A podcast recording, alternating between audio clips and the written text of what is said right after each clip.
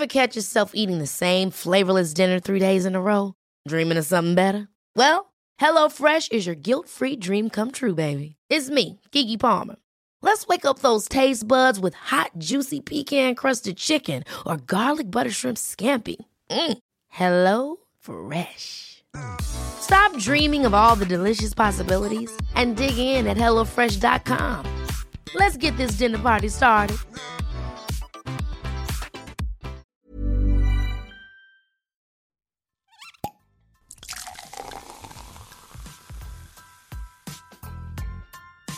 Eine Frage des Geschmacks. Der Falstaff Gummi Podcast. Hallo ihr Lieben, schön, dass ihr zuhört. Ich bin Lisi Brandelmeier, Falstaff-Chefredakteurin und ich liebe es, mit Leuten zu sprechen, interessante Persönlichkeiten kennenzulernen, mich mit ihnen auszutauschen und nochmal genauer nachzufragen. Und daher seid ihr in diesem Podcast quasi live dabei, wenn ich mich mit Foodies, Köchen, Künstlern, Weinliebhabern treffe. Und ja, ich wünsche euch viel Spaß mit der aktuellen Folge.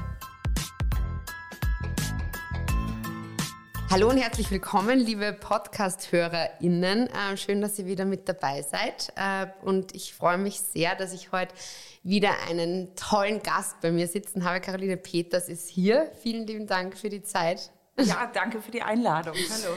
ähm, Sie sind in äh, Deutschland geboren. Sie, Ihr Vater war Psychiater oder ist Psychiater, Ihre Mutter Literaturwissenschaftlerin. Äh, sind in Wien gelandet. Wie kam es?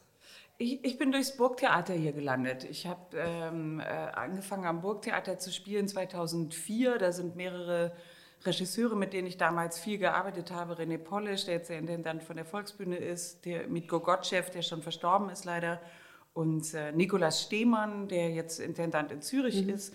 Die haben damals alle angefangen hier zu arbeiten und mit denen hatte ich viel zu tun und die haben mich praktisch mit hierher gebracht und ich dachte, das ist nur für so eine kurze Zeit, so wie das eben ist, fahrendes Volk und man geht mal an das Theater, mal dahin und man zieht immer so hin und her und dann ähm, bin ich aber hier geblieben.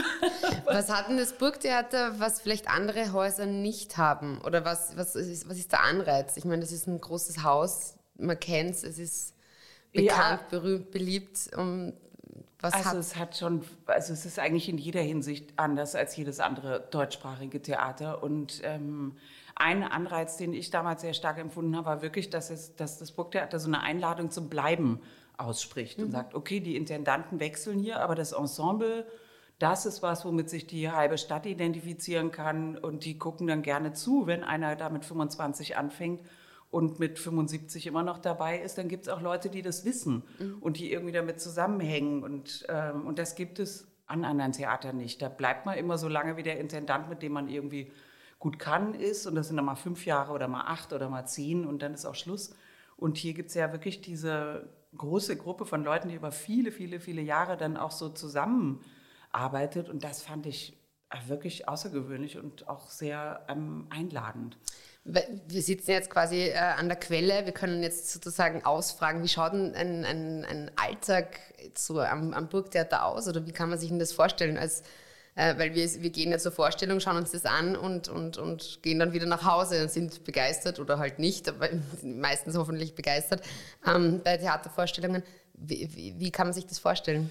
Ja, also ich ich mache mal einfach so einen fiktiven Tag. Also ja. ein fiktiver Tag im äh, Leben eines äh, Ensemblemitgliedes wäre meinetwegen, man fängt morgens um 10 mit der Probe an im Arsenal hinter äh, da im Arsenal im Areal gibt es mhm. eine Probebühne, da würde man so proben und dann ähm, macht man mal eine Pause und dann so und geht das so weiter und dann ist es irgendwann Mittag, dann ist die Probe zu Ende. Dann fährt man wahrscheinlich zurück in die Stadt. Die einen haben Familie, kümmern sich um ihre Kinder, die anderen geben was essen der dritte muss zum Zahnarzt, wie auch immer. Also man hat so ein bisschen Alltag. Und dann macht man sich aber auch schon wieder auf den Weg ins Theater, entweder ins Akademietheater oder ins Burgtheater und hat dann da eine Vorstellung zu spielen. Da geht man wahrscheinlich so anderthalb bis zwei Stunden vorher hin, geht den Text nochmal durch, geht in die Maske, zieht sich sein Kostüm an, redet mit den Kollegen, geht man mal runter in die Kantine, da trifft man wieder andere Kollegen, holt sich eine Cola wahrscheinlich, weil man müde ist. So, oder auch ein Red Bull, auch sehr beliebt in der Burgtheaterkantine und auch Makava sehr beliebt in der Kantine. Ähm, und dann spielt man seine Vorstellung und dann äh, schminkt man sich wieder ab, zieht sich wieder um und geht wahrscheinlich nochmal in die Kantine. Ähm, ähm, wobei das in den letzten zwei Jahren pandemisch jetzt nicht ja. stattgefunden hat, aber so wäre es gewesen, sagen wir mal, mhm. so ein mhm. Alltag. Und äh, es ist ja auch, ähm, ich meine, wie viele Stücke spielt man? Hat man da eines? Das gibt, das ist ganz unterschiedlich. Es gibt ja so ein sehr um, großes Repertoire und das ist dann über Jahre, wenn man ein Stück hat, das gut läuft, dann läuft das vielleicht fünf Jahre, sechs Jahre, sieben Jahre, vielleicht aber auch nur ein Jahr oder zwei Jahre. Also ich hatte jetzt zuletzt äh, als die Pandemie begann, hatte ich sechs Stücke im Repertoire, die mhm. sich dann abwechseln. Das sind dann so zehn, zwölf Vorstellungen im Monat und, äh, und jedes Mal eben eins dieser sechs Stücke. Manchmal mehrere Vorstellungen hintereinander, meistens so extra. Und, ähm, und ja, und, aber es gibt keine Begrenzung. Also äh, gut ist, wenn man nicht ganz so viele hat. Wenn man so zwei, drei hat, ist es ein angenehmerer Alltag, als wenn man mehr hat. Und Sie sind ja auch nicht nur am äh, Theater, sondern auch äh, vor der Kamera, also im, im TV und auf den Leinwänden zu sehen. Wie geht sich das aus? Darf man das? Geht das? Muss, ist das nach Absprache oder? Das ist nach Absprache, nach langer Vorausplanung im, im Moment alles nicht mehr so möglich. Das ist ja alles durcheinander gekommen mit allen Terminen im Augenblick. Äh, und dann gibt es die Möglichkeit zu karenzieren. Da geht man ganz aus dem Vertrag raus für eine Weile, weil man sagt, ich habe die und die Filmprojekte angeboten bekommen. Da macht man erstmal das und kann wieder zurück in Absprache, wenn alle Beteiligten damit zufrieden sind. Oder es gibt die lange Sommerpause. Dann war natürlich auch die, durch die Pandemie war ja das Theater jetzt auch wirklich neun Monate geschlossen in den letzten zwei Jahren. Da haben natürlich viele gedreht, weil, äh, weil man ja keine Vorstellungen spielen musste und dann kann man das viel besser arrangieren mit dem Timing. Ähm, so, also man versucht sich zu arrangieren oder ganze Auszeiten extra dafür zu nehmen oder eben die Sommerpause dafür zu opfern. Ich, äh, es ist ja dann doch ein sehr ähm, intensiver Job, Beruf. Man hat äh, relativ auch krasse Zeiten, man muss Texte lernen und so weiter. Wie kommen Sie runter, beziehungsweise wie schauen Sie, dass Sie irgendwie dann auch noch das Leben genießen? Also was, was sind so Ihre Ihre Tipps oder was, was ist so Ihr Ritual, damit Sie sagen, da gönne ich mir die Zeit oder das brauche ich, damit ich mich selber auch wieder ein bisschen regeneriere oder die Energie tanke? Ja, ich glaube, Tipps habe ich da keine. Die meisten würden wahrscheinlich sagen, äh, Yoga, frisches Wasser und lange Spaziergänge an der frischen Luft. Ich bin dann eher so der Typ ähm, Therme, gutes Essen und so. so ist doch fein. Ja, sehr wohltuend. Aber äh, vielleicht nicht ganz so ähm, aktiv gesund oder so, sondern doch, aber damit kann ich mich schon sehr beruhigen und mhm. belohnen und befrieden mit guten Restaurants äh, ausgewählt und mit ein, zwei Leuten, mit denen man sich extra dafür verabredet, dass man da jetzt hingehen will, um das auszuprobieren und so.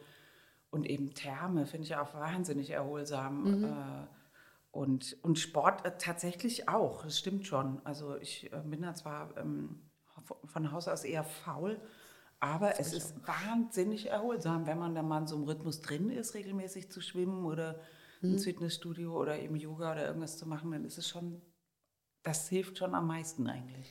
Äh, Stichwort gutes Essen. Ähm, kochen Sie auch selber? Ja, ich koche auch selber. Ich koche auch tatsächlich sehr gerne selber und ähm, bin immer eher experimentierfreudig. Also ich versuche eigentlich eher immer mir neue Sachen auszudenken, was im Alltag nicht immer funktioniert, weil man ja dann oft nur mal so schnell zwischendurch was isst. Aber eigentlich finde ich auch das sehr erholsam tatsächlich. Am Samstagvormittag am Waschmarkt, auf diesem Bauernmarkt einkaufen, irgendwas Neues ausprobieren oder auch, ähm, ich finde es tatsächlich auch schön, Kochbücher zu lesen. Ja. Absolut. absurd, aber Na? dann so blättern und so schwelgen, was man sich so vorstellen kann und was man alles essen könnte und so. und dann so und dann, oder so Kochsendungen gucke ich mir tatsächlich auch gern an. Also nicht die Wettbewerbskochsendungen, das finde ich schrecklich, das ist so wenn alle so gestresst sind. Mhm. Ja. Aber dieses so Chef's Table und solche Sachen, so wo einfach Restaurants in aller Welt vorgestellt ja. werden, die sind auch immer so ganz langsam erzählt. Mhm. So, die Leute gehen dann stundenlang über einen Markt und suchen irgendwie zehn Minuten lang zwei Tomaten aus. wahnsinnig beruhigend. Voll. Und diese Philosophien dahinter und so. Und, ah, ist die Tomate das, rot? Ja, und wie die sein muss und wo genau die wie wächst und was das bedeutet, wenn die Sonne und der Fußboden und der Eisengehalt und was ja. nicht alles dann mit erzählt wird. Und der, das kann, also das finde ich tatsächlich beruhigend und nervenstärkend. Absolut, also ich bin ich voll dabei. Ich finde es auch eine schöne Entwicklung, ähm, die da jetzt irgendwie so entstanden ist, dass eben sehr, sehr viele Menschen immer mehr den Fokus auf eben Essen, Küche und diese ganzen Kochshows, also ja. jetzt nämlich nicht nur die Wettbewerbssachen, da bin ich auch immer ein bisschen das, das kann ich nicht am Abend zum Runterkommen anschauen, weil du sitzt dann da und denkst, jetzt fällt das runter, jetzt macht er das und so. Ja. Also Katastrophe. Totaler Stress auch ja, beim Zuschauen. Oder? Aber eben sicher und auch, weil man sieht ja auch bei, bei, bei Netflix und so weiter, bei den jeweiligen Streamingdiensten, man hat ja wirklich echt eine große Auswahl. Ja. Äh, achtet man eigentlich das ist jetzt so blöd Klischee, weil das würde ich jetzt auch einen Mann fragen, aber achtet man jetzt als Schauspielerin, Schauspieler bewusster auf die Ernährung? Oder weil man ja dann doch auch vielleicht, vor allem wenn man einen Film vielleicht dreht, der dann über vier Wochen oder sechs Wochen ist, wo man sich jetzt nicht so verändern sollte, eventuell, ja. achtet man da irgendwie mehr? Ich glaube schon. Ich glaube, das machen alle Schauspieler und Schauspielerinnen, dass man irgendwie automatisch, das hat man einfach so drin, mhm. dass man irgendwie darauf achtet, dass man auch, ähm, also auch einfach, weil es alles ja wirklich sehr viel Kraft kostet. Mhm. Und man muss auch irgendwie wissen, was man isst, damit man die Kraft wieder bekommt und, äh, und dann überlegt man zum Beispiel beim Drehen, äh, da äh, denke ich eigentlich am meisten über das Essen nach, weil, weil du ja so einen Tagesablauf hast, du wirst meinetwegen morgens um sieben abgeholt und bis abends um sieben wieder im Hotel. Und dazwischen warst du die ganze Zeit am Set und kriegst immer nur was zu essen, was andere sich ausgedacht haben und dir vorbereitet haben. Und dann, dann darf man, darf, das soll nicht müde machen, das soll aber das und das haben, es muss so und so lange vorhalten und so weiter. Und da also da denke ich wahnsinnig viel drüber nach. Zum Beispiel beim Drehen esse ich meistens vegan, weil das viel weniger anstrengend ist für den Körper, das zu verarbeiten oder jedenfalls für mein subjektives Körperempfinden ist das viel, ähm, viel weniger anstrengend und solche Sachen. Also so man mhm. überlegt sich das schon viel. Die Wiener Küche ist ja eher nicht jetzt so gerade die leichte Küche. Fleisch ist mein Gemüse. genau.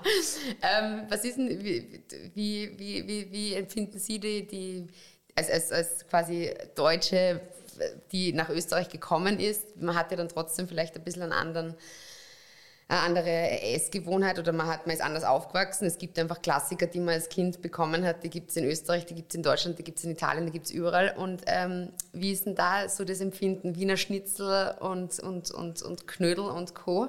Also ich finde es alles herrlich, aber in Maßen. Also ja. gerade Schnitzel, also ich weiß, als ich herkam, am Anfang habe ich nonstop, wie man das so macht, wenn man als Deutscher in Österreich im Urlaub ist, und egal, wo man geht und steht, ich will gerne einen Schnitzel, ich will einen Erdäpfelsalat und so. Und das hört dann irgendwann auf. Aber zum Beispiel Tafelspitz finde ich ein sensationell Wahnsinn. tolles Gericht und auch wahnsinnig bekömmlich und äh, wohltuend. Und ähm, Knödel mag ich tatsächlich auch gerne, was ich ganz fantastisch finde, das kannte ich vor Wien noch nicht, sind Eismarillenknödel. Ja. Das war mir völlig unbekannt. Das hatte ich eine tolle Entdeckung. Also es gibt sehr vieles an der österreichischen Küche, was ich sehr mag, was ich besonders mag, was es absurderweise nirgendwo sonst gibt, zum Trinken, äh, Soda Zitronen. Echt? Ich finde das das beste Getränk überhaupt und ich verstehe nicht, warum man das nirgendwo anders bekommen kann. Und das ist auch so äh, gesund und lecker und kein Zucker und also grandioses Vor allem, wenn es wirklich echter Zitronensaft ja, ist. Weil es gibt ja, ja dann auch diese Sirup, Zitronensirup und so weiter. Na, das ist dann nicht, das muss schon die echte Zitrone sein genau. und das echte Sodawasser und ja. dann ist es Stimmt. unglaublich Stimmt. Also das ist nach dem Sport dann auch echt angenehm. Da freut ja. man sich schon richtig so auf dieses kalte, sprudelige, ja, oder die auch, Erfrischung. Wenn man so viel Kaffee getrunken mhm. hat und zu sauer ist, das ist ja basisch auch. Und, ja. Ja. und Palatschinken muss ich auch sagen, das muss ich auch immer wieder nachmittags mal schnell. Oder auch, was ich auch ab und zu machen muss, äh, gerade so nachmittags beim Sacher, so ein Sacherwürfel schnell essen ja. an der Bar. Das finde ich wirklich herrlich. wir sind ja quasi ums Eck, also das muss man jetzt einführen bei uns, dass wir einfach ins Sacher gehen auf einen Sacherwürfel an der Bar, klingt herrlich. Ja, so schnell rein und wieder raus und der Sacherwürfel finde ich halt auch genau die Menge die man verträgt. Also die einfach gut ist. Serotoninausschüttung und ja, so weiter, genau. perfekt. Die Laune sofort ding, ja, genau. nach oben und bei so einem Stück Sachertorte fällt man ja in Ohnmacht. Äh, also. Und dann gibt es ja die, die essen Sachertorte und trinken dazu noch eine heiße Schokolade mit Schlag. Mhm. das ist. Da wäre ich nicht dabei, ist, da wird mir schon schwach beim Zuhören. Ich war jetzt äh, vor kurzem in Deutschland und da wollte ich einen, einen Tafelspitz machen, beziehungsweise ein gekochtes Fleisch. Und das ist in Deutschland, also ich war in der Nähe, also ich war in Potsdam und das ist gar nicht so einfach, dass man da Tafelspitz bekommt. Also, beziehungsweise einfach, also das ist, dürfte wirklich weil das ist für uns so Grundnahrungsmittel, so Knochen ja. und irgendein Fleisch, das man da einfach eine Zeit lang kocht mit Gemüse und so. Das ist dort nicht so. Also da, die meinten dann auch so an der Theke, äh, achso, ja, na, das, das, das man dann kocht, oder? Nicht so. Ja, ja, nee, ja genau das. Ist das. überhaupt nicht verbreitet, was Kann wirklich ich. seltsam ist, weil es so ein wirklich wahnsinnig perfektes Essen ist. Es ist ja so nahrhaft, man kann es so lange kochen lassen. Und ich meine, hier geht man ja in den Supermarkt und das liegt einfach ja, abgepackt also, im Regal. Also wirklich das Normalste von der Welt. Aber in Deutschland ist eher glaube ich, nach wie vor ist irgendwie Kotelett. Ja, gibt's nicht. also, mich hat das echt irritiert. Also ich ja. bin auch bei einem Markt vorbei und die haben, die haben mich angeschaut, wie wenn ich jetzt nach, weiß ich nicht, Känguru-Fleisch oder nee, sowas frage. Man muss schon richtig so zu einem besonderen Metzger ja. gehen, der so alles da hat. Ganz, ganz, das ganz einfach, komisch. gehört nicht ins, äh, ins Standardrepertoire. Voll. Sie haben ja jetzt auch äh, zusätzlich, also nicht nur, dass Sie jetzt ähm, spielen, drehen und so weiter, äh, Sie haben auch ein Postkartengeschäft im vierten ja. Bezirk. Wie kam es denn dazu? Da kam es dazu, dass äh, mein, mein Partner Frank Dehne und ich haben irgendwie gedacht, wir wollten gerne mal so ein gemeinsames Projekt starten und haben auch für ihn so ein bisschen neues Aufgabengefeld eher für sich gesucht. Er hatte viel Vertrieb gemacht und alles Mögliche und war irgendwie unzufrieden mit allem, was er so hatte und wollte das irgendwie alles ändern. Und, ähm, und er fotografiert eben auch. Und dann haben wir irgendwie gedacht, die, die Postkarte ist doch einfach ein wunderschönes Produkt, an dem wir beide sehr hängen. Auf der einen Seite das Bild, auf der anderen Seite die Sprache und die Handschrift, was man heute von niemandem mehr kennt, mhm. kaum von sich selber noch kennt. Und wir fanden also Limonade, Espresso, Brot, alles wird immer erneuert. Immer gibt es so eine neue Version und die ist gesünder und besser und moderner und ich weiß nicht was. Aber die Postkarte ist immer noch genauso oll wie in meiner Kindheit. Und warum eigentlich, wieso gibt es die nicht in, in stylisch und schick und der Zeit angepasst? Und da, äh, das finde ich, ist eindeutig ein Trend, auch der jetzt beginnt und den haben, da waren wir irgendwie früh dabei. Und auch, dass das auf Naturkarton ist und dass das in der Nähe gedruckt wird, dass es keinen langen Vertriebsweg hat. Ähm, und dass man das, was man bei Instagram und überall täglich an guter Fotografie wirklich inzwischen dauernd sieht, weil alle ja diese super Handys haben, mit denen mhm. sie einfach spitzen Fotos machen können. Und dann kriegt man das mit einer lieben Nachricht oder jemand denkt an einen und dann wischt man es weg und es ist weg. Also mhm. theoretisch ist es ja da, aber man guckt es sich in Wahrheit nie wieder an. Und dann haben wir gedacht, ja, wenn man dies, diese Ästhetik nimmt und das aber eben druckt und dann kann man es sich an den Kühlschrank hängen oder irgendwo in der Wohnung und da bleibt es mal ein halbes Jahr stehen ähm, ist, doch, ist doch was Schönes. Und so ist haben wir das schön. entwickelt. Ist ja auch schön. Ich meine, ich freue mich wahnsinnig, wenn ich in, meinen, in meiner Post eine Karte oder sowas habe. Ja. Also ich finde auch so, das gibt es auch nicht mehr, dass man sich Briefe schreibt oder sowas. Und gerade bei, bei, auch bei, bei Postkarten oder Karten, das ist so einfach. Das kann man so schnell schreiben und wem schicken und es ist anders als eine SMS. Oder? Ja, und irgendwie ist auch dieses so der Zeiteffekt, der dahinter steht, ja. der ist auch total attraktiv wieder, mhm. weil man eben alles sofort verschicken kann. Ist dieses so, ich schreibe mal so einen zeitlosen Gruß, weil der kommt entweder morgen an oder in drei Tagen, vielleicht wenn die Post total schlampert ist, auch in zwei Wochen, man weiß ja. es einfach gar nicht. Oder Jahre später. Irgendwas das ist irgendwie was Schönes. Absolut, absolut. Und man muss nicht sofort reagieren, das finde ich auch so toll. Bei allem, was ich am Handy kriege, denke ich immer sofort, oh, und wie reagiere ich da jetzt drauf? Und dann bei der Postkarte, du kannst, ja, du kannst ein Foto davon machen und das WhatsAppen, dass du es gekriegt hast, aber du musst überhaupt nicht reagieren. Ja. Du kannst halt irgendwann antworten, finde ich stimmt. auch toll. Das stimmt. Man hat nicht so den Stress. Ja. Es ist einfach zeitloser oder zeitflüssiger oder ja. so.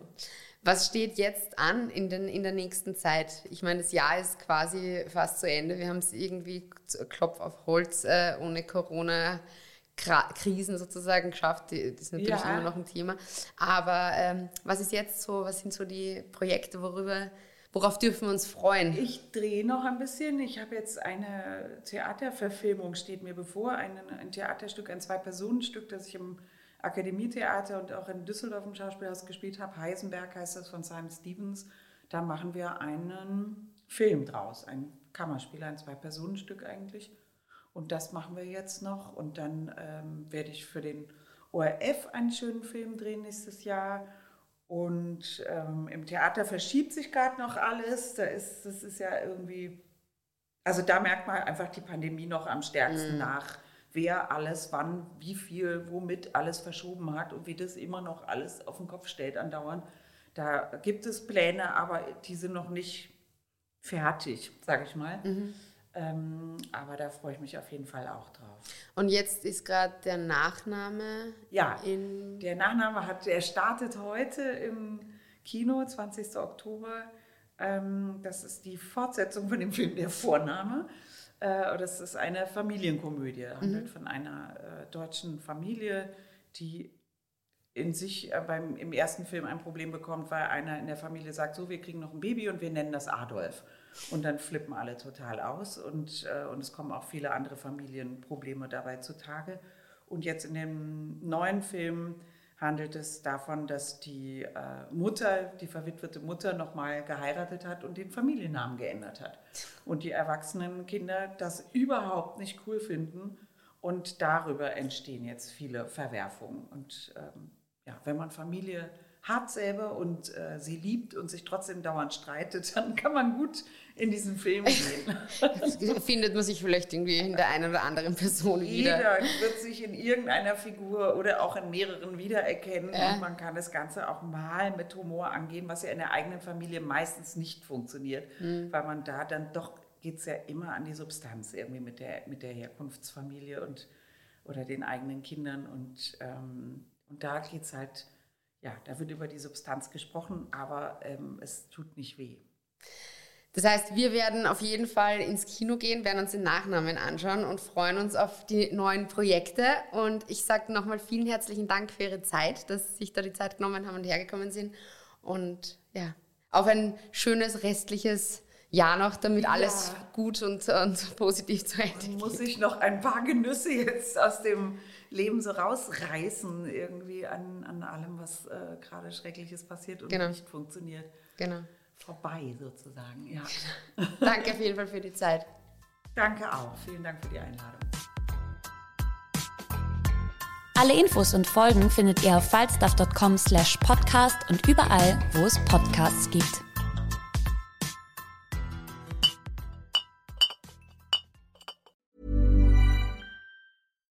Hi, I'm Daniel, Founder of Pretty Litter. Cats and cat owners deserve better than any old-fashioned litter. That's why I teamed up with scientists and veterinarians to create Pretty Litter. Its innovative crystal formula has superior odor control and weighs up to 80% less than clay litter. Pretty Litter even monitors health by changing colors to help detect early signs of potential illness. It's the world's smartest kitty litter. Go to prettylitter.com and use code ACAST for 20% off your first order and a free cat toy. Terms and conditions apply. See site for details.